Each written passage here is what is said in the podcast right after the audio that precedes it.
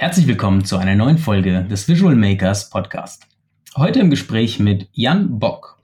Jan ist Produktmanager bei Heidelberg oder auch bekannt als Heidelberger Druckmaschinen AG, beziehungsweise er ist Teil der Heidelberg Digital Ecosystems. Und was genau die jeweils machen, wird er uns natürlich verraten. Vor allem geht es aber darum, wie Jan No-Code-Tools in seinen Alltag integriert, egal ob privat oder beruflich. Und außerdem wird Jan uns seine Erfahrungen mitteilen, die er gemacht hat als Teil unseres allerersten Rapid Prototyping mit No-Code Bootcamps. Das hat stattgefunden dieses Jahr von März bis Mai. Und im Zuge dessen hat Jan eine ziemlich sehenswerte und coole Web-App entwickelt, an der er mittlerweile auch weiter baut. Und was das genau für eine Web-App ist, wird er uns natürlich auch heute verraten. Aber jetzt erstmal zum Tool der Woche. Tool of the Week. Das ist heute Framer. Framer ist ein No-Code-Tool, um Webseiten und aber auch sehr simple Web-App-Prototypen zu bauen. Es erinnert sehr stark an Webflow und macht es einem auch sehr leicht, schöne Frontends zu bauen, denn der Editor selber ist einfach sehr schön und intuitiv gestaltet im Vergleich zum Beispiel zu Bubble. Allerdings ist es weit weg von Tools wie Bubble oder WeWeb oder Retool, mit dem man dann wirklich auch voll funktionsfähige, komplexe Web-Apps bauen kann.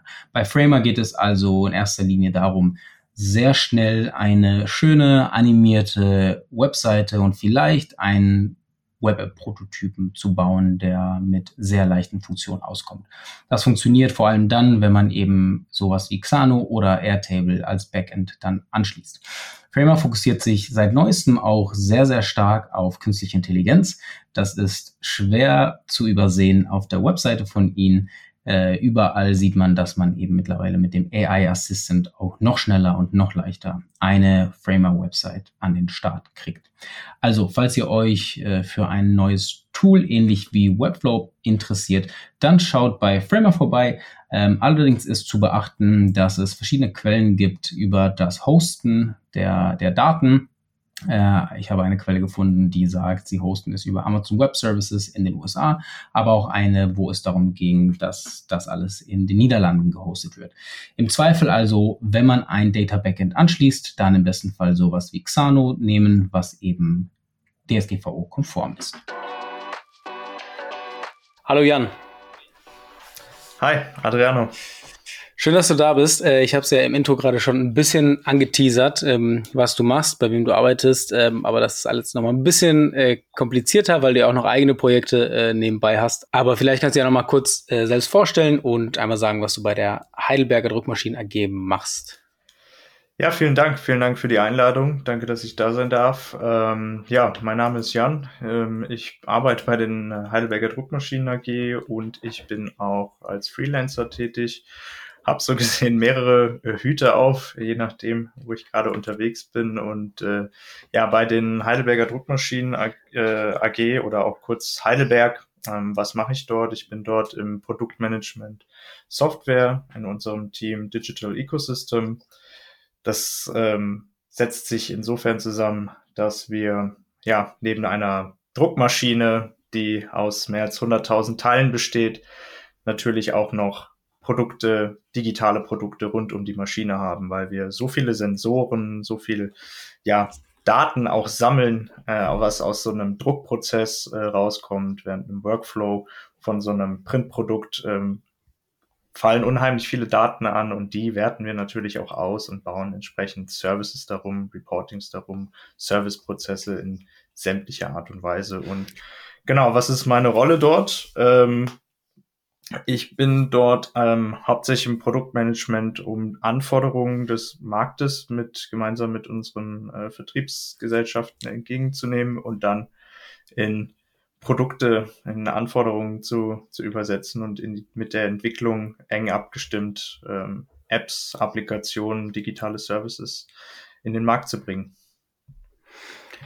Spannend. Das heißt, neben den großen Druckmaschinen, die ähm, die Heidelberger Druckmaschinen halt produziert, gibt es, weil die mittlerweile auch so modern sind, natürlich Softwarekomponenten äh, und nicht nur Softwarekomponenten in den Maschinen selber, sondern auch wirklich ähm, auf Endgeräten die Kunden, die dann eure, eure Druckmaschinen eben haben, irgendwie bedienen können. Und das sind so die Sachen, die Digital Ecosystems bei euch macht.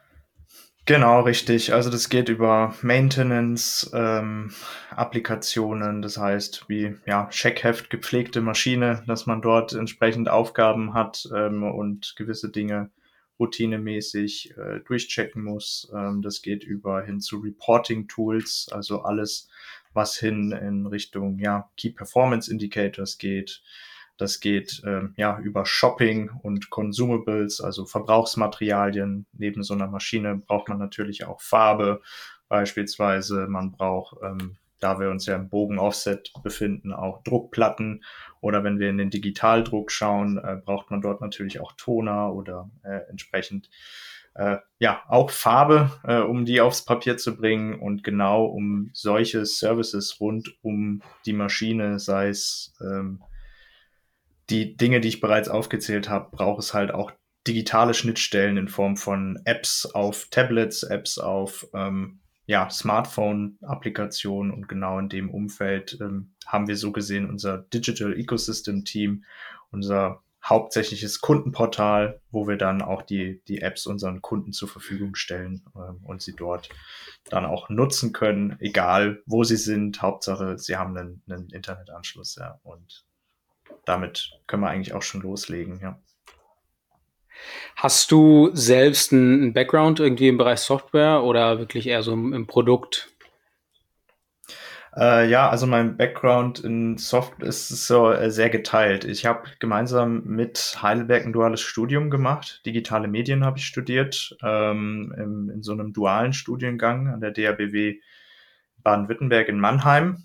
Und ähm, ja, das ist schon sehr virtuos aufgeteilt in, in Medien, IT und Design ähm, und natürlich auch ein bisschen äh, businessseitig etwas. Also da konnte ich schon einiges äh, mitnehmen während den drei Jahren.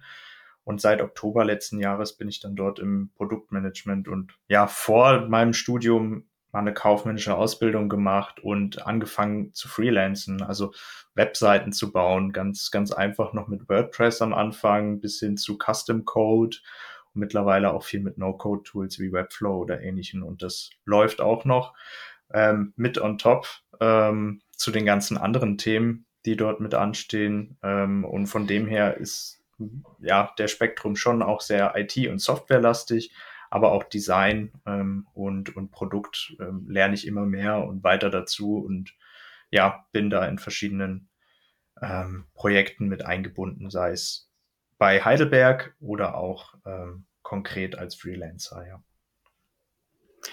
Genau, weil das ist ja auch ein No-Code-Podcast, deswegen haben wir dich hier eingeladen. Das heißt, alles, was Produktmanagement äh, betrifft, äh, hat natürlich direkt damit zu tun, aber wie du es ja gerade auch schon erwähnt hast, ursprünglich kommst du ein bisschen aus, aus der Richtung. Du hast dir das alles irgendwie selber angeeignet, ähm, angefangen mit, mit WordPress, kriegst du dem No-Code-Bilder, den viele, viele gar nicht als No-Code irgendwie wahrnehmen, aber es ist am Ende des Tages ja, weil davor konntest du ja mhm. Webseiten wahrscheinlich nicht einfach so drag and droppen.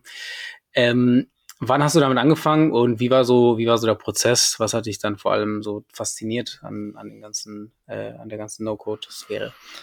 Das ist, eine, das ist eine gute Frage, wann ich damit angefangen habe. Also ich glaube, das hat schon ziemlich früh in der Schule mit äh, IT äh, oder, oder Informatik angefangen, dass man da irgendwie diese What you see is what you get Editoren entdeckt hat und irgendwie HTML entdeckt hat und was dann, dann damit möglich ist.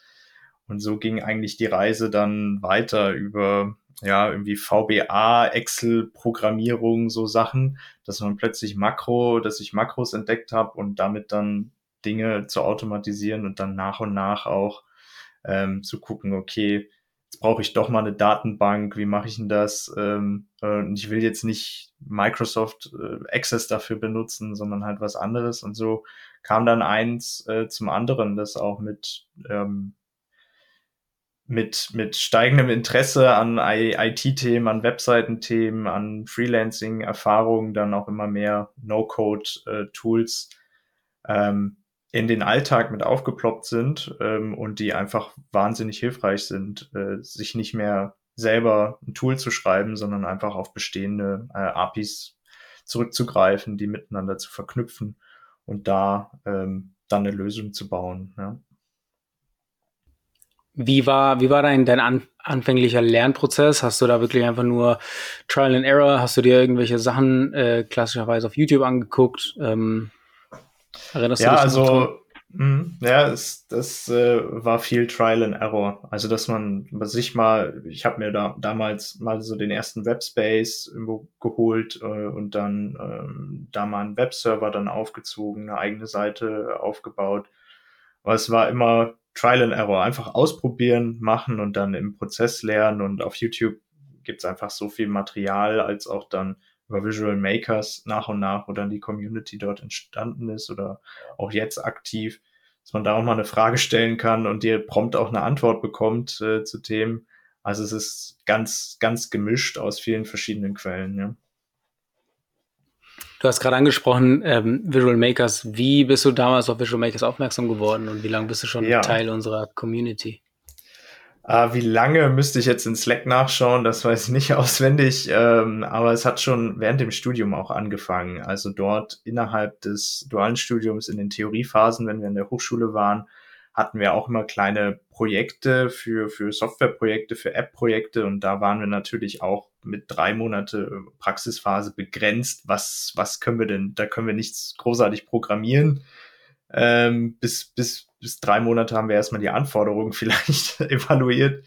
Ähm, aber da sind wir schon, äh, oder da bin ich auch schon früh mit No-Code in Berührung gekommen und tatsächlich hatten wir mit Visual Makers auch äh, zwei Medienprojekte, ähm, hießen die bei uns im Studiengang und so bin ich schon mal auf Visual Makers aufmerksam geworden, hab da gemeinsam mit dem Alex und äh, Lilith und dem Team, dass wir ähm, dort gemeinsam unterwegs waren, schon erste No-Code-Projekte gemacht und das war dann, ah, das war dann bestimmt vor zweieinhalb Jahren oder was. Also wann genau kann ich dir nicht mehr sagen, aber so kam es dann, dass die, die Community, dass die Community auch entdeckt habe und da entsprechend dann, dann äh, drauf aufgebaut habe, ähm, näher zu gucken, wie man, wie man Dinge dort vereinfachen kann oder man auch schnell von so einem visuellen Prototypen irgendwo, wo man das Design erstellt hat, dann auch zu so einem Click-Dummy, der tatsächlich auf einer URL irgendwo funktioniert, zu kommen. Ja.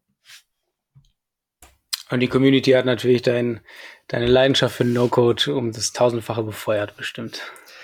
Ja, also es ist immer wieder Wahnsinn. Ähm, man stellt eine Frage und denkt sich, oh Gott, ähm, äh, das klingt so komplex, versteht man überhaupt meine Frage? Ähm, ich habe schon ewig lang gegoogelt, jetzt stelle ich einfach mal was rein. Und tatsächlich kommt innerhalb weniger Stunden oder auch mal ein paar Tage kommt jemand und hat, hat gleich irgendwie drei Tools zur Auswahl, äh, gleich irgendwie eine Lösung parat oder hat einen Tipp, in welche Richtung man vielleicht nochmal schauen soll. Und das, das ist wirklich super, super praktisch, ähm, so zu entwickeln oder halt auch zu wissen, okay, ich habe hier potenziell nochmal so eine Schwarmintelligenz an, an ja. Leuten, die, die dasselbe Problem schon mal hatten und es schon ja. gelöst haben. Ja. Man kann, man kann ja auch wirklich kaum noch irgendwie mithalten bei den ganzen neuen Tools, die es gibt. Und äh, ich kriege auch gefühlt jeden Tag eine neue E-Mail mit neuen Features bei Bubble und in Glide und Softer. Ähm, und klar, mit den ganzen Sachen muss man sich natürlich erstmal wieder aufs Neue auskennen. Dann ändern sie auch oft mhm. irgendwie so das, das Interface. Äh, und dann tut es schon ganz gut, irgendwie so eine Community von, ich glaube, wir sind jetzt irgendwie 700 Leute oder so bei Slack, muss ich nochmal nachgucken. Äh, ja, die halt irgendwie alle mit verschiedenen Tools arbeiten und dann halt wirklich so, hey, irgendwie ist dieses Feature weg, habt ihr das auch Problem? Oder hey, irgendeine API, habt ihr das Problem? Ähm, genau. Gibt ja die auch die ganzen, die ganzen Community Dashboards äh, oder äh, Foren ja selbst bei den Tools. Aber ich glaube, diese Nahbarkeit von so einer Slack-Community ist nochmal was anderes. Ja, und es ist auch was anderes, dass es eine deutschsprachige Community ist. Also das ja, kommt auch nochmal dazu. Dann ist die Barriere an manchen Stellen vielleicht nochmal eine ganz andere, ähm, einfacher zu artikulieren. Auch wenn ja. wir natürlich alle auch ganz normal Englisch sprechen, keine Frage. Und, und äh, doch ist nochmal was anderes, wenn mhm. man auch in, in, terms of DSGVO oder sonstige Cloud Policy äh, Themen sich da überlegen muss, ähm, gibt es da auch super Lösungen ja. äh, oder Alternativen. Stimmt. Und das, das ist halt auch hilfreich, ähm, damit vorwärts zu kommen. Also echt äh, Hut ab, die Community so lang mit aufzuziehen und, und äh, super, super äh, Community bisher, ja. Vielen Dank. Äh, ich denke, das, der, der, der Lob gilt vor allem Alex und Lilith, die natürlich schon länger dabei sind. Aber ja, also äh, an alle, die das hier hören und nicht Teil der Community sind, ihr findet den Link auch unten in, der, in den äh, Show Notes direkt zu Slack. Und es äh, finde ich auch nochmal letzte Anmerkung dazu. Es ist wesentlich einfacher, dann irgendwie einfach einen Screenshot und einen Text in Slack zu posten, als dann irgendwie in so ein, in so ein ja, Community-Forum, ähm, wovon manche wirklich auch mega gut sind. Also ich habe schon gute Erfahrungen mit Bubble und Glide gemacht, aber Slack ist irgendwie einfach nochmal so ein bisschen, ich hau's halt mal rein und äh, ich weiß, dass da ständig Leute online sind und ja. Gut, ähm, das dazu. Du bist aber auch äh, selbstständig mittlerweile im No-Code und in der Webentwicklung unterwegs. Wie lange machst du das schon und äh, vor allem womit arbeitest du da? Ja, ähm, wie eingangs schon mal erwähnt, ähm, hat sich das auch schon vorm Studium bei mir entwickelt. Also ich glaube, jetzt sind es dann, ja doch, seit fünf Jahren äh, mache ich es offi okay. offiziell in dem Sinne. Ähm, das ist dann, ähm, ja, äh, anfangs mit WordPress, ähm, wie, schon, wie schon erwähnt, dass man dort dann irgendwo ganz einfach was, was äh, aufbaut, ähm, ein Template benutzt und dann ähm, ja schnell gemerkt, es wird komplizierter, bin dann sehr schnell in Richtung Web Development, ähm, halt JavaScript-Frameworks äh, gegangen, um da auch ähm, individuelle Lösungen zu bauen. Ähm, Bootstrap du, oder mit Tail, Tailwind äh, dann zu arbeiten. Ja. Kannst du irgendwas äh, auch klassisch coden? Ja, also in JavaScript so ein paar Custom Codes, aber dadurch, dass ich jetzt so viel ähm, mit No-Code-Tools arbeite, ist es fast schon gar nicht notwendig. Aber ich wüsste ja. rein theoretisch ähm, und auch rein praktisch, wo ich was einsetzen kann und wo äh, ich vielleicht noch was brauche. Also die Situation gab es auch schon mehrfach, wo man dann nochmal entsprechend irgendeinen E-Mail-Service oder irgendeinen Mail-Service nochmal mit anbinden muss oder ähm, ein anderes Backend in irgendeiner Hinsicht. Das heißt ja, ähm, klassischerweise okay. viel JavaScript, ja. Ja, es, ich meine, es ist ja trotzdem halt ein echt nicer Skill, den man dann noch dazu halt haben kann, weil manchmal stößt du einfach an deine Grenzen bei No-Code-Tools. Und dann gibt es vielleicht kein Code-Snippet in der, in der Community oder im, im Forum. Ähm, und wenn man das dann irgendwie selber sich erarbeiten kann, ist das schon stark, ja. Ja, und dann ging es eigentlich ähm, äh, weiter ähm, mit, mit WordPress hat man natürlich häufig den Nachteil, dass man so vollgeladen ist mit Plugins und äh, irgendwann sind die outdated. Ähm, und nach und nach ähm, habe ich mir dann auch Webflow so auf die Kette gebracht, dass äh, ich mit Webflow richtig gut vorwärts komme. Und ähm, da sind halt im Vergleich zu WordPress nochmal, das sind ganz andere Welten, ne? Äh, weil gerade, sage ich jetzt mal, nehmen wir das Beispiel, die diese Update, Thematik und du hast ein Plugin, das, das gibt's halt bei WordPress in dem Sinne nicht. Du musst dich nicht darum kümmern, oh, die Seite, die ich vor drei Jahren irgendwo mal äh, installiert habe, die ist jetzt äh, WordPress Update steht an und äh, irgendwie 15 oder 20 Plugins müssen aktualisiert werden und eigentlich zerschießt es die Seite nach dem ersten Update oder irgendein ja. Plugin funktioniert ja. auf der Version nicht. Äh, und da kam ich dann schnell zu Webflow, einfach weil es auch robuster ist und ich noch mehr Möglichkeiten habe und da war die Lernkurve äh, schon auch äh, groß und sage ich mal im No-Code Web-App äh, Atmosphäre so ich dann auch ähm, zu Bubble schnell gekommen und habe da auch Bubble gelernt oder lerne es immer noch. Ich glaube, ich weiß nicht, ob irgendjemand sagen kann, er hat Bubble gelernt von vorne bis zu Ende gelernt. Ja, ja genau. Mit den ganzen Weil, neuen da, Sachen, die sie raushauen, auch wieder. Richtig, ja. Ähm, und genau, also da bin ich relativ breit aufgestellt und jetzt auch nicht auf ein Tool nur spezifiziert, aber in, okay. in Sachen Webseiten oder Webseiten-Relaunch setze ich schon sehr häufig dann auf WordPress. Ähm, beziehungsweise, nee, da müssen wir korrigieren, setze ich dann schon hauptsächlich auf äh, Webflow. Dass, dass, wenn jetzt jemand sagt, hey, ich habe meine WordPress-Seite, ähm, die hätte ich jetzt gerne auf, äh, auf Webflow geupdatet, ja. dass wir dann ähm, halt schnell diesen Prozess uns angucken, wie kriegen wir die Seiten dort rüber, die Styles mit damit rüber und ähm, in Webflow dann wesentlich performanter unterwegs sind. Ja.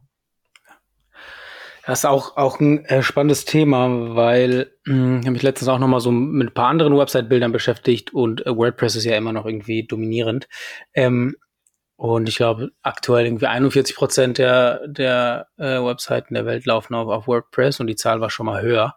Ähm, da würde mich einfach mal so ein bisschen exkursmäßig deine, deine, äh, deine Meinung irgendwie zu interessieren, was, also ob du denkst, dass es jetzt irgendwie einfach, keine Ahnung, WordPress dann dazu verdammt ist, äh, einfach ersetzt zu werden von einfacheren, besseren? Äh, sind, machen sie sich zu abhängig von diesen ganzen äh, Plugins und Editoren oder ähm, genau, weil das, das finde ich halt einfach extrem spannend. Also die sind so riesig, aber wenn sie natürlich jedes Jahr jetzt irgendwie Marktanteile verlieren, ähm, mhm. ja, was, was, was ja, hast du dazu eine, zu sagen? ist eine spann äh, spannende Frage, äh, weil es kommt natürlich immer ganz darauf an, das ist jetzt so die juristische Antwort darauf. Also ähm, ich bin auch absolut auch ein Fan von WordPress, ähm, ähm, weil es wirklich einfach aufzusetzen ist und, und, und auch so schnell es eine große Auswahl an Themes gibt, die man dort installieren kann oder auch Erweiterungsmöglichkeiten. Ähm, und ab einem gewissen Zeitpunkt wird es dann wahrscheinlich komplexer. Also je nach Anforderungen, die halt da sind, kommt man mit WordPress halt auch schnell an seine Grenzen und auch was die Grenzen angeht, was Plugins angeht. Dann hat man plötzlich irgendwie drei oder vier oder mehr Paid-Plugins oder muss sich ein Custom-Plugin schreiben. Äh, dann fängt man ganz schnell an, in PHP-Code irgendwas zusammenzufriemeln. Ähm, also da kommt man meiner, meiner Einschätzung nach schnell auch an seine Grenzen, je nach Anforderungen. Aber ich sage, für eine einfache, für eine einfache Webseite, ähm, Landingpage oder ähnliches, ähm, lohnt es sich, sich mit Webflow zu beschäftigen oder auch für komplexere Anwendungen sich mit Webflow zu beschäftigen im Vergleich zu, zu WordPress. Nichtsdestotrotz, die werden auch weiter ihren Marktanteil in einer gewissen Weise haben, äh, WordPress ähm, weil es einfach auch ein solides Tool ist und die schon jahrelang dabei sind. Und ich glaube, aussterben werden sie nicht ganz, sondern es wird halt von Jahr zu Jahr wahrscheinlich weniger. Auch mit Blick auf Wix oder mit Framer, mit anderen Tools, die es halt auch noch links und rechts gibt in dieser ganzen What You See is What You Get, äh, No-Code, Website-Bilder, Sphäre, die es so gibt. Ähm, und AI-Tools noch on top, also was Framer oder auch Wix da mittlerweile abliefern. Das ist, ja, ich weiß nicht, ob WordPress da als klassisches Open-Source-Tool in dem Sinne mithalten kann. Ja. Ja, ja, absolut. Ich glaube, genau, dass, dass ähm, die also das Game wird halt jetzt einfach komplett verändern natürlich durch, durch AI äh, und die ganzen Anbieter, die es auch schon jetzt gar nicht mal so kurz gibt, wie eben Wix, Squarespace, ähm, oder eben Framer und es gibt ja auch viel, ganz viele andere, die sich dann nur, nur auf Landingpages, also One-Pager irgendwie spezialisieren mhm. und so. Die machen es ja gefühlt noch einfacher und noch, noch schöner. Ähm, aber genau, sie haben natürlich noch nicht den Marktanteil irgendwie die Macht von WordPress. Ähm, also ja, ich bin da, ich bin dabei. Es wird auf jeden Fall extrem spannend. Ähm, mal gucken, was, was WordPress da, da noch so macht. Ich habe auch das Gefühl, dass sie sich halt nicht so krass in diesem so Hashtag No-Code-Bereich irgendwie äh, positionieren, sondern halt auch einfach so, hey, die Welt läuft irgendwie auf äh, WordPress, äh, du bist, brauchst eine Website, dann äh, mhm. ist es halt irgendwie die, die erste Station, ähm, die du dir anguckst, was äh, in vielen äh, Hinsichten irgendwie auch fair ist, äh, aber in anderen, genau, muss man dann, glaube ich, sagen, so, okay, schau dir vielleicht erstmal andere Sachen an, die, die ähm, dir liegen. Willst du E-Commerce, dann gehst du vielleicht mit Shopify statt WordPress und WooCommerce äh, zusammen. Ähm, hm. Aber ja, es bleibt spannend. Ja, da ist viel Bewegung und es ist auch gut so, dass, dass da viel Wettbewerb äh, ist. Und ähm, wie geht's auch so, man probiert neue Tools aus und äh, probiert es dann mal ähm, ein und denselben Use Case in, äh, in verschiedenen Tools umzusetzen und dann merkt man einfach schnell, wie, wie, ähm, wie gut äh, und wie einfach es mittlerweile geht und fast nur noch, also kann ich mir vorstellen, in Zukunft fast nur noch eine Frage ist, wie gut du dein Prompt formulieren kannst, damit der Website-Bilder da losgeht. Aber sobald halt was Custom ist, dann brauchst du einfach auch Webdeveloper und Webdesigner. Ja. ja, ja, genau. Und auch äh, selbst wenn es dann, und das wird, glaube ich, äh, ist auch wirklich nur eine Frage der Zeit, bis die ganze, dieses ganze Prompt-No-Code-Thema halt äh, dann wirklich äh, etabliert ist und groß und man viel damit macht und nicht nur irgendwie ein paar Texte dadurch versucht zu verfassen, äh, musst du dich ja trotzdem gut genug mit dem Tool auskennen, damit mhm. du sagen kannst, ja, nee, so habe ich es nicht gemeint. Und bevor du da halt 30 weitere Prompts reinschießt, dann halt irgendwie aus den, aus der Basis, die dir die AI da rausgespuckt hat, halt irgendwie das trotzdem noch anpasst, wie du es halt haben möchtest. Ähm, aber ist ja bei allen anderen Sachen mit AI auch so. Wenn es mir halt einen Text vorgibt, schön, hat mir irgendwie 60 Prozent schon erledigt, aber das ist nicht mein Schreibstil, da sind noch Fehler, da ist die Logik noch. Und man muss ja trotzdem schreiben können, bevor man irgendwie so einen AI-generierten Text äh, irgendwie auf LinkedIn postet. Ähm, wo man sich jetzt manchmal bei, an, bei ein paar Leuten denkt, dass die da nicht mehr rübergegangen sind, aber anderes Thema. Ja, es ist halt wie, wie bei allem, sei es jetzt ja. bei Anforderungen in Software, ähm, sei es bei, bei Designprojekten oder ähnlichem, ähm, die ich mitbetreue, ist halt immer Standard Garbage in, Garbage out. Äh, und je nachdem, wie gut die Qualität halt ist, was reinkommt, ist halt auch das, was rauskommt, dann äh, entsprechend. Und ähm, ja, als Ideengeber ist es super, super äh, klasse äh, und, und so vielleicht ein paar Sachen zu validieren, aus verschiedenen Perspektiven nochmal zu betrachten, nutze ich es auch äh, alltäglich äh, in, in verschiedenen Richtungen und ja, es, äh, mal schauen, wo die Reise da noch hingeht. Also das ist echt Wahnsinn. Ja. So sieht's aus. Aber heute machen wir auch kein AI Deep Dive. Das äh, können nämlich wahrscheinlich auch noch ein paar Stunden dann, dann nehmen. Ähm, ich würde mich mal interessieren, wie es bei dir und Bubble aussieht. Du hast es ja schon erwähnt, auch wie du damit schon angefangen hast. Äh, ist das auch wirklich Teil von deinem Stack äh, in der Selbstständigkeit oder bist du da noch am, am Erkunden und Erforschen von Web-Apps hm. bauen? Ja, ist jetzt äh, ein super strategisches Thema hier bei mir. Ähm, naja, also ich, ich, ich lerne ja immer weiter Bubble. Ich war ja auch in der Rapid Prototyping, in dem Rapid Prototyping Bootcamp bei euch. Genau, jetzt kommen wir auch gleich noch zu.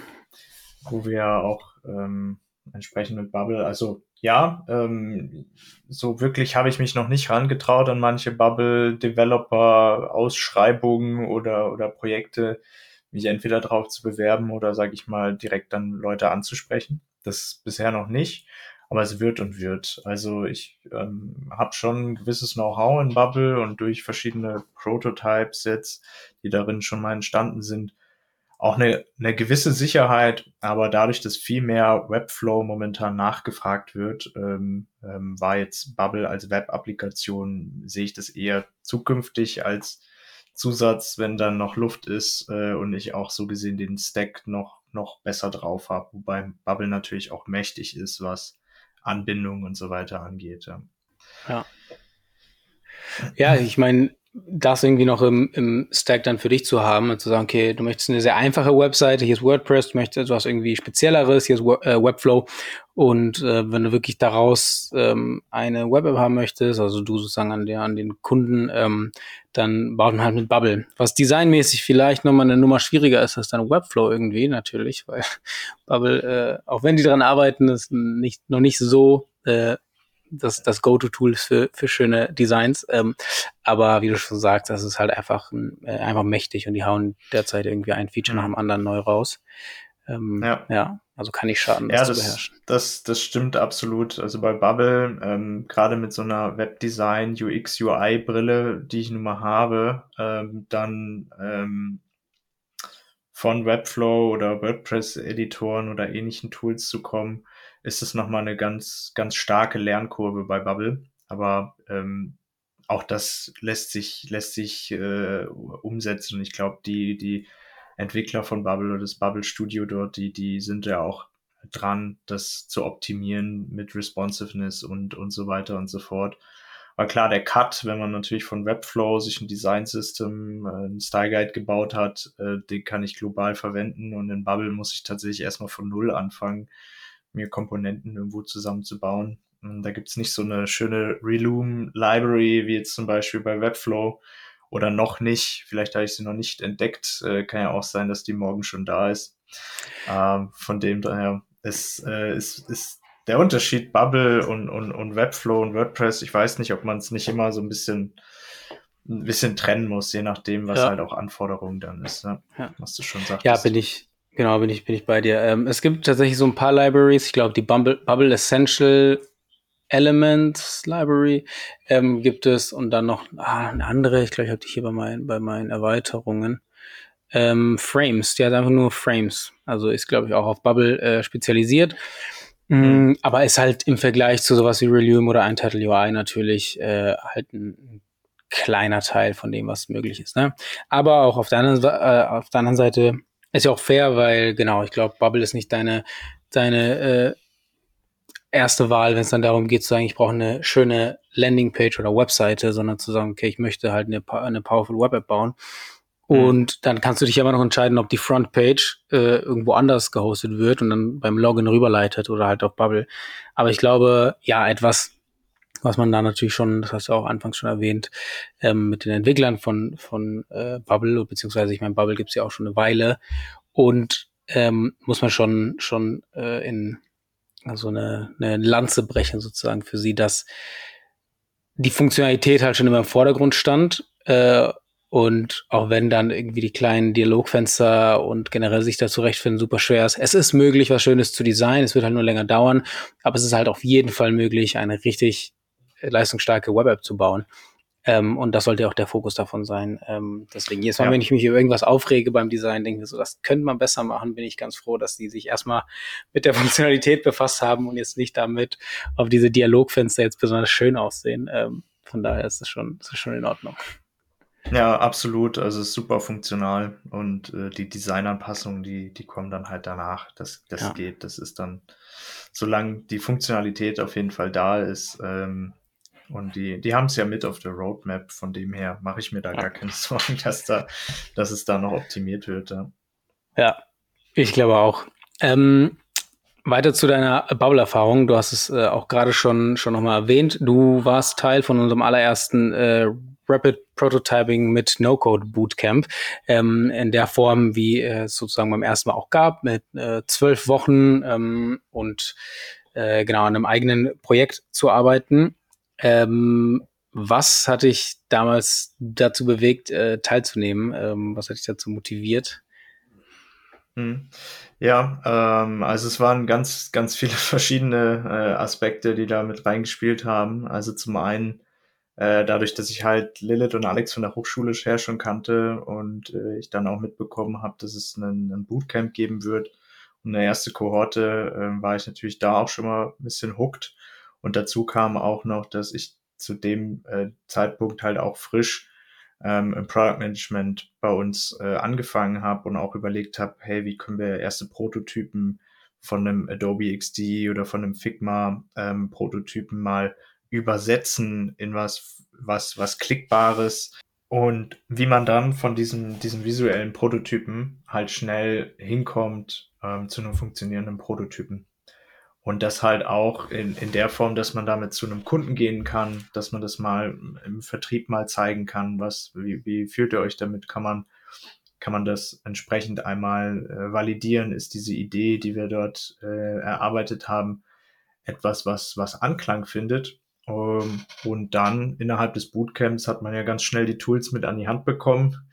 Ähm, und dann ging es halt wirklich von, von Woche zu Woche ähm, in den Live-Sessions, in den On-Demand-Sessions, in den One-on-One-Sessions ging es dann auch super schnell vorwärts. Also dass man da ganz schnell schon Ergebnisse hat ähm, oder zumindest seine, seine Ergebnisse so weit formuliert hat, dass man sie gleich im Bubble halt umsetzen kann und, und nicht vor irgendwie zehn Use Cases steht und welchen mache ich jetzt als erstes, sondern sich wirklich mal auf das, das Core-Ding ähm, spezialisiert und genau. Ähm, bevor wir gleich zu, zu dann deinem Projekt kommen, was äh, ein sehr cooles und sehr spannendes war, nochmal die, die Frage, inwiefern hat No-Code und das alles ähm, schon bei dir im Arbeitsalltag eine Rolle gespielt oder war das weiterhin erstmal in deinem privaten? Ähm, No-Code als solches. Ähm, bei Heidelberg gibt es kleinere äh, Initiativen in Richtung Low- und No-Code, die sich eher im Bereich Power-Plattforms, dann Microsoft-Anwendungen äh, spezifizieren und dann auch wirklich äh, viel, viele, viele Optimierungen dahingehend schon ähm, in verschiedenen Prozessen angetrieben werden und äh, sich nach und nach immer aufbaut. Das ist ja auch ein ewig langer Prozess, sage ich mal, bis man sagt, okay, wir haben jetzt hier eigentlich 100 Use Cases, welchen setzen wir als erstes um? Also das gab es dort schon, aber auch nicht für, für alle so gesehen, die dann gleich Developer dort sind. Und in dem dem Kontext ähm, wächst es halt nach und nach jetzt erst. Ähm, und im privaten Freelance, wenn ich jetzt noch meinen anderen Hut äh, so gesehen raushole, da war das halt schon immer Thema, dass man dass ich sehr schnell in, in Figma halt einen Prototyp aufgesetzt habe und dann halt zu überlegen, gehen wir jetzt mit dem Prototypen äh, vor äh, und, und vertesten den oder äh, verteste ich wirklich nur das Design in, im ersten Schritt oder geht es wirklich auch schon um so Klickreihen, die dann in einem Tool wie Bubble ähm, umgesetzt sind, in Glide oder ähnliches. Ähm, also insofern war schon eine gewisse Affinität davor vorhanden, aber Bubble war mir bis zu dem Zeitpunkt noch so vollkommen fern. Also noch gar nicht gewusst, dass das gibt ähm, und welche, welche Funktionalitäten es mit sich bringt. Ja. Das heißt, ähm, also Prototyping und, und Produktideen äh, und das Ganze, das ist äh, wahrscheinlich kein, kein neues Ding für, für äh, Heidelberg. Ähm, aber deine Hoffnung war dann schon so ein bisschen durch den Einblick da rein, sowas verschnellern zu können oder irgendwie verbessern, so die Prozesse da darin, schneller zu einem Prototypen, was man irgendwie vertesten kann. Ja, unter, unter anderem. Also das ist, das ist ein Aspekt, dass man, äh, wie, wie schon erwähnt, halt äh, schneller was validieren kann oder halt die Hypothesen, die ich mir vor, im Vorfeld überlegt habe, ja. ähm, zu validieren. Äh, das ist ein Thema und halt auch viel mehr Leute mit einzubinden ähm, in, in den Prozess. Also dadurch, dass es ja auch ein sehr visuelles Tool ist und man schnell mal mit reingucken kann, ähm, und, und Sachen anfassen kann, ist es nicht diese, diese äh, Coding, Pro Programming, mhm. Blackbox, äh, man, man ja. gibt Anforderungen rein ähm, und, und schaut dann, was entsprechend äh, rauskommt äh, und hofft, dass alles, alles gut geht oder ähm, hat halt viel, viel kürzere Zyklen, um etwas anzupassen und kann viel schneller iterieren. Und das, das ist ein äh, Hauptgrund, ähm, halt zu überlegen, wie können wir halt Apps, ähm, Anwendungen ähm, oder andere Themen halt viel, viel effizienter auch vertesten, bevor wir halt Monate, Wochen ähm, oder vielleicht Jahre ins Land gehen lassen, ja, ja. bevor wir halt eine Idee auch mal wirklich mit, mit im Real Life testen können. Ja. Okay, ähm, dann zu deinem äh, Projekt, an dem du im Zuge des äh, Rapid Prototyping mit No-Code Bootcamps gearbeitet hast. Äh, erzähl uns doch mal ein bisschen, was das ist und äh, vor allem, woher das kommt, weil du hattest ja schon mal eine, eine Basis dafür, eine sehr konkrete Idee eigentlich schon, richtig? Ja, genau, äh, sehr gerne. Also die Idee oder das, das Modell, was dort entstanden ist, beschäftigt sich damit, die digitale Transformation eines äh, Unternehmens zu messen. Das ist im Zuge von meiner Bachelor-Thesis entstanden. Ich mich damit beschäftigt habe, wie können wir eigentlich den Status quo eines Unternehmens in, in Sachen Digitalisierung oder digitale Transformation greifbarer machen. Und das heißt nicht dieses klassische, wir haben hier alle Buzzwords einmal aneinandergereiht mit Big Data, AI und Robotics und, und, und, sondern wirklich ähm, standardisiert in einem Assessment durchzugehen, ähm, wo stehst du eigentlich gerade? Und das dann halt mit dem Geschäftsführer eines Unternehmens oder ähm, mit dem ganzen Team, mit dem Leitungsteam eines Unternehmens durchzugehen und dieses Assessment dann halt aus verschiedenen Perspektiven zu bewerten. Und nach dem Assessment, ähm, nach diesem größeren Fragenkatalog oder ähm, Analysen, die dort dann gemacht werden, geht es dann halt weiter in eine Maßnahmenplanung. Also ich habe meinen Status quo, da hört es natürlich nicht auf, dann weiß ich erstmal, da sind Probleme, Potenziale, da läuft alles super, da muss ich mich nicht drum kümmern. Und aufbauend auf diesen Status quo dann zu sagen, okay, es gibt gewisse Handlungsempfehlungen, Leitfaden, äh, in die Richtung geht es, um dich halt in diesem Feld näher äh, oder besser zu, zu optimieren. Und genau, dieses Modell, ähm, das war ähm, bis zu dem Zeitpunkt halt noch ein einfaches äh, ja, Excel-Tool oder eine Excel-Liste, die halt ein bisschen bunt war und je nachdem, wo man dann Kreuzchen gesetzt hat, ähm, ist es halt anders bunt geworden ähm, oder hat halt äh, einen Ausschlag in irgendeine Richtung gegeben.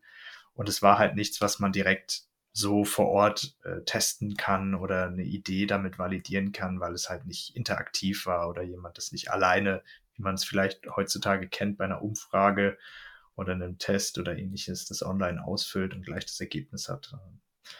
Und ja, das ist die Idee einmal grob runtergebrochen, äh, worum es da ging. Also das ist äh, Fragen beantworten und mit einer Art Algorithmusberechnung hat er dann gesagt, so hey, das ist sein Stand in verschiedenen Bereichen. Ähm, und äh, wie du gerade schon gesagt hast, danach gibt es natürlich, je nachdem, wie weit du wo bist, Handlungsempfehlungen. Hier, hier kannst du das machen, da fehlt noch ein bisschen was. Okay, aber alles noch als, ja, als Excel-Sheet.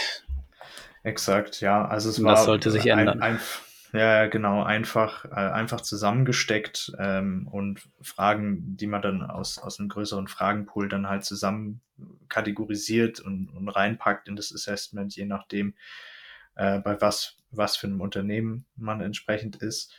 Und ja, dann ging's äh, genau mit diesem Use, Use Case, ähm, damals noch Excel-Tool, ähm, ging dann auch los ins äh, Rapid Prototyping äh, Bootcamp, ähm, um da halt mit, mit Hilfe von No-Code-Tools das aufzusetzen. Und da habe ich mich schnell dann halt mit Bubble beschäftigt und ähm, in Bubble dann diesen Use Case einmal ähm, abgebildet so dass man halt ein Assessment äh, entsprechend durchführen kann und auf dieses Assessment dann halt sein Rating so gesehen bekommt, ähm, seinen Status Quo zurückgespiegelt bekommt und auf den Status Quo dann auch erste Empfehlungen, je nachdem, wo halt dann dein Punktwert, dein Score in der jeweiligen Kategorie liegt. Und ähm, ja, ähm, das war hauptsächlich in Bubble äh, umgesetzt und bisher ähm, ist es halt immer noch Work, Work in Progress, weil da ganz viele Themen halt noch äh, links und rechts davon da dazukommen, ähm, das zu verfeinern ähm, oder auch Anbindungen herzustellen, in welcher Form auch immer. Und ja, läuft bisher äh, ganz gut an und das erste Feedback bisher kam auch sehr gut an, ja. Stark. Das heißt, äh, ich glaube, das hattest du auch schon, auch schon kurz erwähnt, aber vorher war Bubble dir komplett fremd. Du wusstest, was es ist, du hast schon mal davon gehört, aber du hast noch nie damit gearbeitet oder was damit gebaut. Mhm. Ja, genau. Also ähm, da war einfach auch die Unterstützung während dem Bootcamp oder auch das, das Training ähm, in dem Bootcamp und die Sessions einfach so, so äh, hilfreich in das Tool reinzukommen, weil es hat schon, was vielleicht auch für alle äh, Hörerinnen und Hörer, das, es hat schon eine sehr starke Lernkurve. Ja. Ähm, und bis man dann tatsächlich merkt, wie, wie mächtig halt Workflows, Design und, und Datenbank in einem ähm, aussieht, ist, ähm, ist schon, schon Wahnsinn. Und dann merkt man auch erstmal, was für Use Cases man damit alles machen kann. Im Prinzip sind einem da kaum, kaum Grenzen gesteckt. Ähm, und das ist, ähm, ja, immer wieder erstaunlich, wie sie es hinbekommen haben, das so in ein, ein Tool zu gießen ähm, und auch zu erweiterbar zu machen oder exportierbar oder ähnliches, ja. Ja, ja, absolut. Ähm, ich glaube, das haben wir auch in der Form, wie das Bootcamp da eben stattgefunden hat. Das wird es in der Form so nochmal geben, aber halt nicht mehr mit den zwölf Wochen, äh, haben wir halt, halt auch ganz stark gemerkt. Das war ein starker Fokus auf Bubble, einfach weil ne, das ist ja auch unser, ähm, unser äh, Web-App No-Code-Tool der Wahl. Mhm. Auch über die zwölf Wochen hinweg, wenn du dich nicht gerade wirklich irgendwie mehrere Stunden die Woche damit befasst, wirst du nicht den Fortschritt machen, den du halt irgendwie brauchst, um wirklich etwas Brauchbares und etwas wirklich äh, Funktionales auf die, auf die Beine zu stellen. Aber genau, wie man, wenn man den Dreh halt einmal raus hat und in diese Denke reinkommt, die aber halt leider auch nochmal ganz anders ist als natürlich im klassischen Coding, aber auch wenn man dann eben mit äh, Webflow, WordPress oder vielleicht sogar einfache No-Code-Tools gebaut hat, ähm, ja, dann, dann fängst du an, dann kommt man so, ah ja, dann rattert es auf einmal. Mhm. Ah, okay, ja, so funktioniert ja, der Workflow. Da. Wenn das sich da verändert, alles klar, worauf beziehe ich mich? Äh, das Element, den Input, den Value davon, nicht? Und dann, ähm, aber das dauert, weil es ist halt erstmal alles irgendwie nicht, nicht intuitiv. Äh, wie, wie hast du das denn so ein bisschen überwunden, ähm, außer jetzt irgendwie natürlich die Zeit reinzustecken, weil es ist einfach nicht anders möglich mit, äh, du bist in zehn Minuten kein Bubble können, aber hm. Was hat dir ja, geholfen? Ja. Gab es irgendwelche Aha-Momente?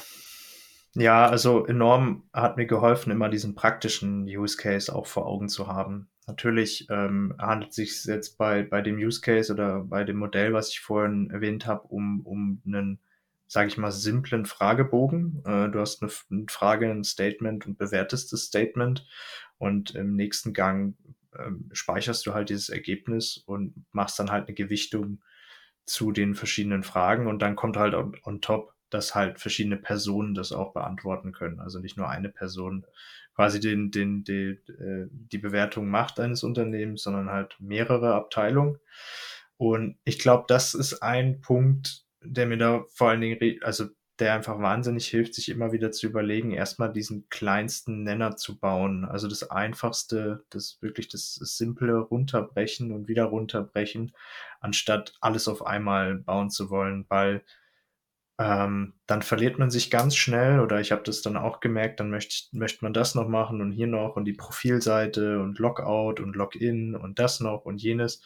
Wobei es einfach für eine, für eine Demo oder auch für, für sich Feedback einholen würde, reichen würde, den ersten User Flow zu machen, ohne erstmal ein Login vorzustellen oder ähnliches. Und ich denke, wenn man den praktischen Use Case mitbringt, das Produkt in der kleinsten Form oder wie es dann so schön immer heißt, ein MVP mitzubringen, ähm, das reicht dann auch, um in Bubble dann loszustarten und erstmal mit einem ganz kleinen Set anzufangen und sich dann nach und nach zu überlegen, was brauche ich da dann noch und ähm, was hat mir da am meisten geholfen? Also zum einen das äh, On-Demand-Training, dass man halt auch immer wieder zurückspulen kann und mal langsamer, mal schneller abspielen kann, als dann auch während dem Bootcamp die, die One-on-One-Sessions oder so Open Building Sessions, die wir dort ähm, äh, auch hatten, da einfach reinzukommen, zu sagen, hey, ich stehe gerade vor genau diesem Problem, ähnlich wie man es auch in der Community machen würde. Ja. Ähm, habt ihr nicht einen Tipp oder wie würdet ihr das umsetzen? Bin ich auf dem richtigen Weg? Wie ist es aus Performance-Gründen? Wie, wie seht ihr das, sag ich mal, aus Design oder wie würdet ihr diesen Workflow anlegen? Weil man immer wieder merkt, es gibt irgendwie zig Wege, das zu lösen, auch innerhalb von Bubble. Ja. Und äh, man hat vielleicht diesen einen Weg schon gar nicht gefunden oder denkt, es geht nur so rum und nicht andersrum. Ja. Das hilft auch ungemein, ja. Ja, ich glaube, da, dazu kurz, da kann bei Bubble halt der Teufel auch wirklich so im Detail liegen, weil dadurch, dass du so ein Blank Canvas ähm, von, von Möglichkeiten hast, hast du eben auch zig verschiedene Wege, eine Sache zu, zu lösen. Aber gerade jetzt, wo sie, wo die, wo das Pricing mit den Workflow-Units ab, äh, also davon abhängig ist und nicht mehr einfach nur so, ja, kannst halt irgendwelchen Weg gehen, kannst halt einen riesen Unterschied machen, wie du zum Beispiel allein etwas aus einer Datenbank halt holst, ne? Wie du den mhm. Befehl sozusagen gibst, hey, gib mir irgendwie den ersten, der gleich null ist, oder such alle und gib mir den ersten, der kleine eins ist. Ähm, kann halt einen riesen Unterschied machen und ich glaube, äh, genau, aber das ist dann schon nochmal ein bisschen, äh, glaube ich, Bubble ähm, erweitert. Ähm, aber wie, wie war denn dann deine Erfahrung? Weil du hast ja auch gerade gemeint, dass was besonders cool war, natürlich irgendwie an einem eigenen Projekt zu arbeiten. Ähm, du hattest irgendwie ein Ziel vor Augen, das große Bild. Und das, das Geile an, an Bubble und an jedem No-Code-Tool ist natürlich, dass du ein, einen Prototypen bauen kannst, ähm, der dann auch funktionell ist. Ne? Also bei Figma kannst du natürlich irgendwie ein geiles Design machen, du machst einen Click-Dummy und das hilft schon sehr dabei zu verstehen, was es ist im Vergleich zu einer Skizze. Aber genau, bei, bei jedem No-Code-Tool oder bei den meisten kannst du halt sagen, okay, mein, meine Hypothese ist, dieser Fragebogen kommt gut an. Das heißt, ich baue diesen Fragebogen mhm. genauso, wie ich ihn mir vorstelle. Völlig egal, ob ich ein Login habe, ein User-Profil oder irgendwie ein Impressum da unten steht. Ist egal. Ich brauche nur die Funktion mhm. von Prototypen. Ähm, und das kriegst du halt irgendwie echt gut hin. Äh, wie, wie ist denn so deine Erfahrung mit dem Vergleich jetzt dein Bubble-Projekt und wenn du mal irgendwie Figma-Prototypes gemacht hast, ähm, ist, es, ist, es, ist es das wert, das irgendwie so zu lernen, um dadurch damit einen Prototypen zu machen? Oder reicht meistens einfach so ein, so ein Medium Fidelity Figma Click Dummy? Hm, ähm, das ist eine gute Frage. Ab wann fange ich eigentlich an, No-Code-Tool wie jetzt Bubble oder ähnliches ähm, ähm, umzusetzen? Ich glaube, die Basis ist so, sollte oder ist am besten die Basis erstmal zu legen mit einem Figma oder Adobe XD äh, mhm. Prototypen, dass man so schon mal weiß, das ist mein Design. Und auch damit würde es an manchen Stellen vollkommen ausreichen, ähm, zu sagen, ich, ich verteste das gleich mal in, in dem Stadium ähm, und, und hol mir damit Feedback. Ich finde, es kommt immer ganz darauf an, ähm, in, in welchem Umfeld äh, man da unterwegs ist ähm, und auch wie viel Zeit einem halt zur Verfügung steht, das entsprechend umzusetzen. Aber ich kann jetzt nicht sagen, wann der Shift ist, zu sagen, ich gehe jetzt von einem Figma-Prototypen in, in, in äh, Bubble rüber und baue das dann in Bubble entsprechend auf. Ich was, was ich halt nur empfehlen würde, ist zu sagen, ich mache mir erstmal Entscheidungen, äh, ich treffe erstmal Entscheidungen, wie so der User-Flow aussehen soll. Das kann auf Papier sein, das kann irgendeine Skizze sein, wie auch immer. Und, und ähm, überlege mir erstmal den, den User-Flow, was passiert, wenn ich wohin klicke. ähm, skizziere das in, in, in Figma schnell und teste das. Oder aber, wie du es vorhin auch in deiner Frage schon formuliert hast, ähm, ich teste das dann gleich äh, in Bubble. Und das kommt dann natürlich auch besser, also nochmal stärker an, wenn du halt tatsächlich einen QR-Code scannst, diese Applikation dann in deinem Browser aufgeht oder eine Web-App, äh, eine Web-App mit Glide kennt man das ja super gut, dass man, ah ja, ins, install ähm, äh, Progressive Web App, man hat gleich so ein Icon auf dem, ähm, auf dem Smartphone, mit dem man arbeiten kann. Das ist schon nochmal was anderes, ähm, weil dann das Look and Feel nochmal viel näher ist als ähm, ein, ein Figma-Browser ähm, oder eine, eine Session aus, aus dem Figma heraus, wobei ähm, sich das ja rein, rein theoretisch ja auch nicht viel unterscheidet. Ja. Nur du merkst dann auch, wenn aus so einem Bubble-Tool oder aus einem Bubble-MVP dann auch eine automatische E-Mail rauskommt und du halt eine Automatisierung gleich mit reinpacken kannst und mit den Daten gleich arbeiten kannst, ist halt viel besser messbar. Und ich glaube, das bringt mich auch genau zu dem Punkt, je nachdem, wie ich es halt messen möchte, mal das Feedback, auf welche Art und Weise ich halt meine Idee vertesten möchte und auch gleich datengetrieben vertesten möchte, da kommt man halt bei Figma schnell an seine Grenzen, weil ich kann jetzt da irgendwie kein, kein, kein ähm, Heatmapping-Tool irgendwie draufschalten. Vielleicht gibt es äh, schon und ich weiß es noch nicht. Wahrscheinlich hat Figma-Plugins da auch irgendwas am Start.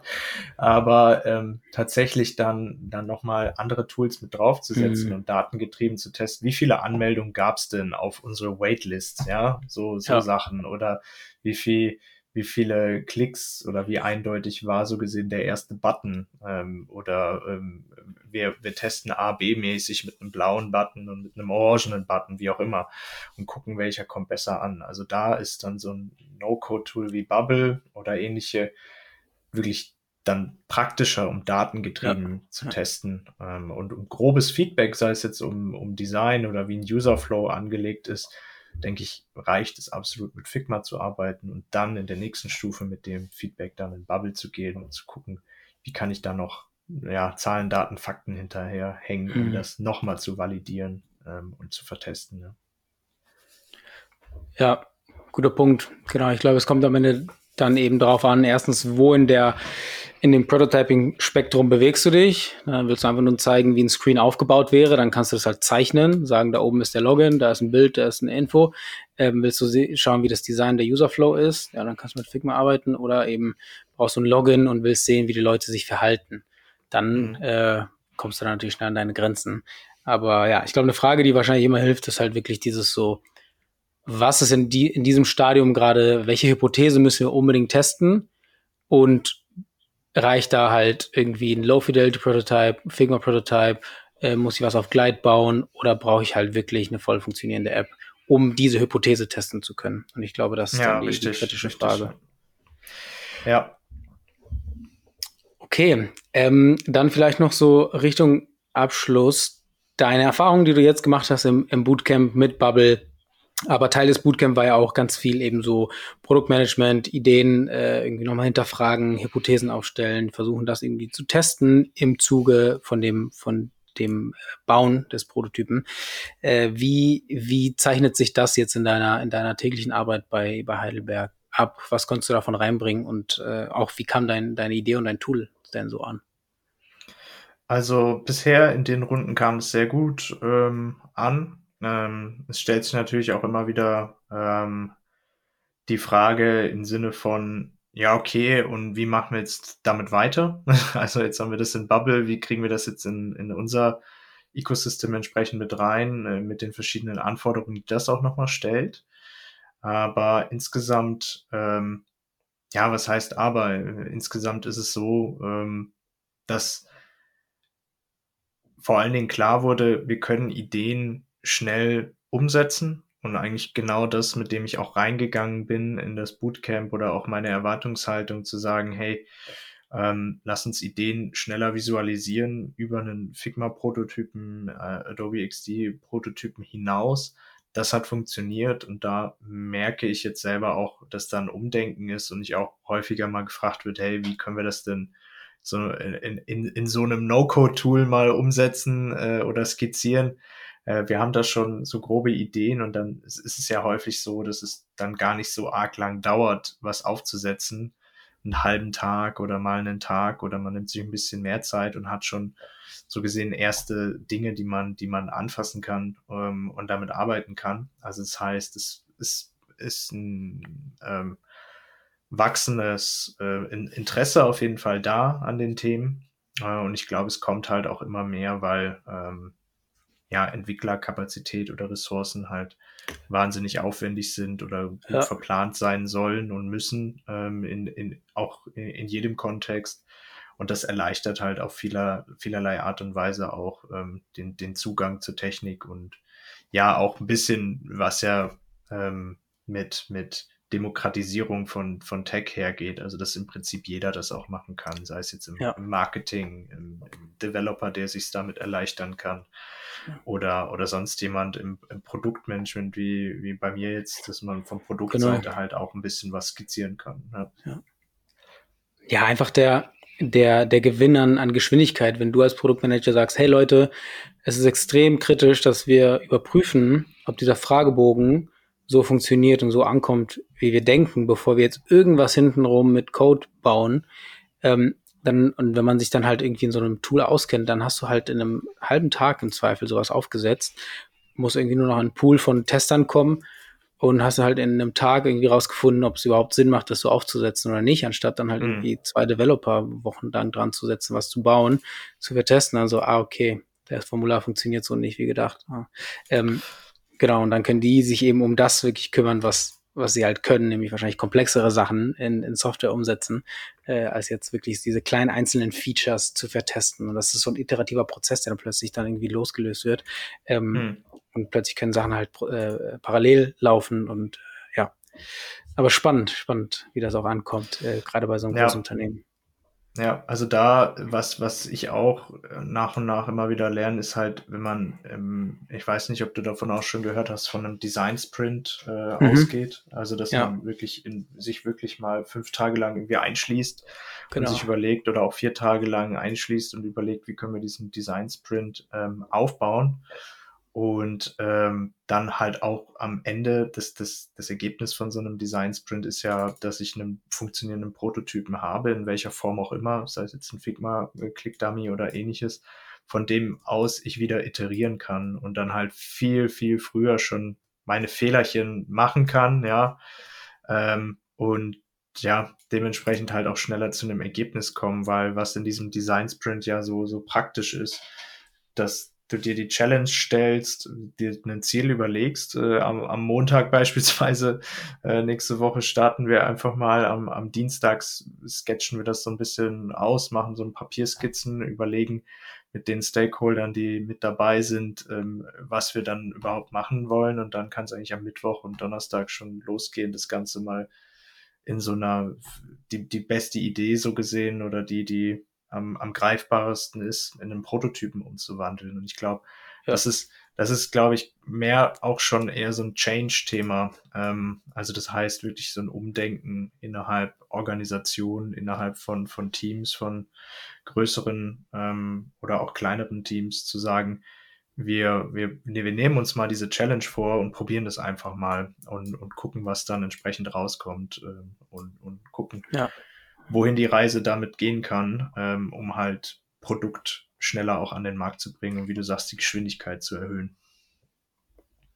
Ja, ja, und einfach was, was No-Code darin, darin halt auch verändert hat, ist, ist halt äh, krass. Ich erinnere mich, als ich das Sprint-Buch, das habe ich auch irgendwo gelesen habe, das erste Mal, war es halt so, ja, und dann kannst du irgendwie am vierten Tag so einen Prototypen zeichnen oder mal so ein bisschen irgendwie in so, in so ein paar Slides hauen, wie so eine Landingpage aussehen würde oder so. Und äh, ja, jetzt kannst du halt wirklich in einem Tag einen richtigen eine richtige App halt bauen, ne? So, und dann musst du halt nicht mehr spekulieren, wie das ankommt innerhalb des Sprints, sondern wirklich in diesen fünf Tagen hast du ein, ein, äh, ein MVP. Aber ja, ja spannend, spannend, wo die, wo die Reise äh, hingeht. Ähm, ja. ja. und auch, auch natürlich die, die Reise von deinem äh, Projekt. Ähm, es war mega nice, dass du beim, beim Bootcamp dabei warst und auch einfach den Fortschritt zu sehen äh, an, dem, an dem Tool. Deswegen bin ich auch sehr, sehr gespannt, äh, was da noch mit äh, passiert. Ähm, Genau, ansonsten, ja, alle, alle wichtigen äh, Links und, und Kontakte äh, zu, zu Jan sind auch in den Show Notes. Das heißt, wenn jemand ein WordPress oder Webflow-Projekt äh, hat, bei dem er oder sie Hilfe braucht, dann bist du bestimmt auch äh, verfügbar, hoffentlich. Ähm, äh, hilfst du uns ja selbst gerade bei einem, bei einem Webflow-Projekt, ähm, was, was sehr cool ist. Äh, und genau, ansonsten hast du noch letzte, letzte Worte, Anmerkungen, Tipps oder Inspirationen für die No-Code-Welt da draußen.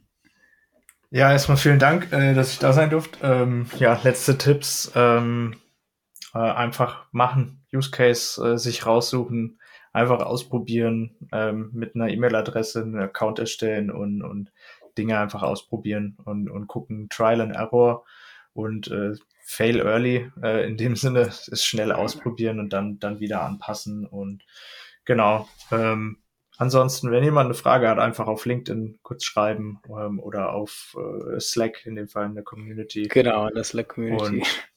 Ähm, ähm, ja, einfach starten. Wäre so mein letztes, ja. äh, letztes Wort dazu. Ist mein letztes Wort, ja. Sehr schön. Unterstütze ich. Ein Use Case ist immer motivierender, als dann irgendwie ein Template versuchen zu bearbeiten. Ähm, und damit ja auch von unserer Seite vielen Dank, dass du dabei warst. Äh, wir freuen uns zu sehen, was für No-Code-Projekte sonst noch vom Hause äh, Jan dann kommen. Und äh, genau, jeder und jede kann äh, Jan gerne bei LinkedIn, aber auch in der Slack-Community finden. Vielen Dank, Jan. Ja, danke auch. Hatte.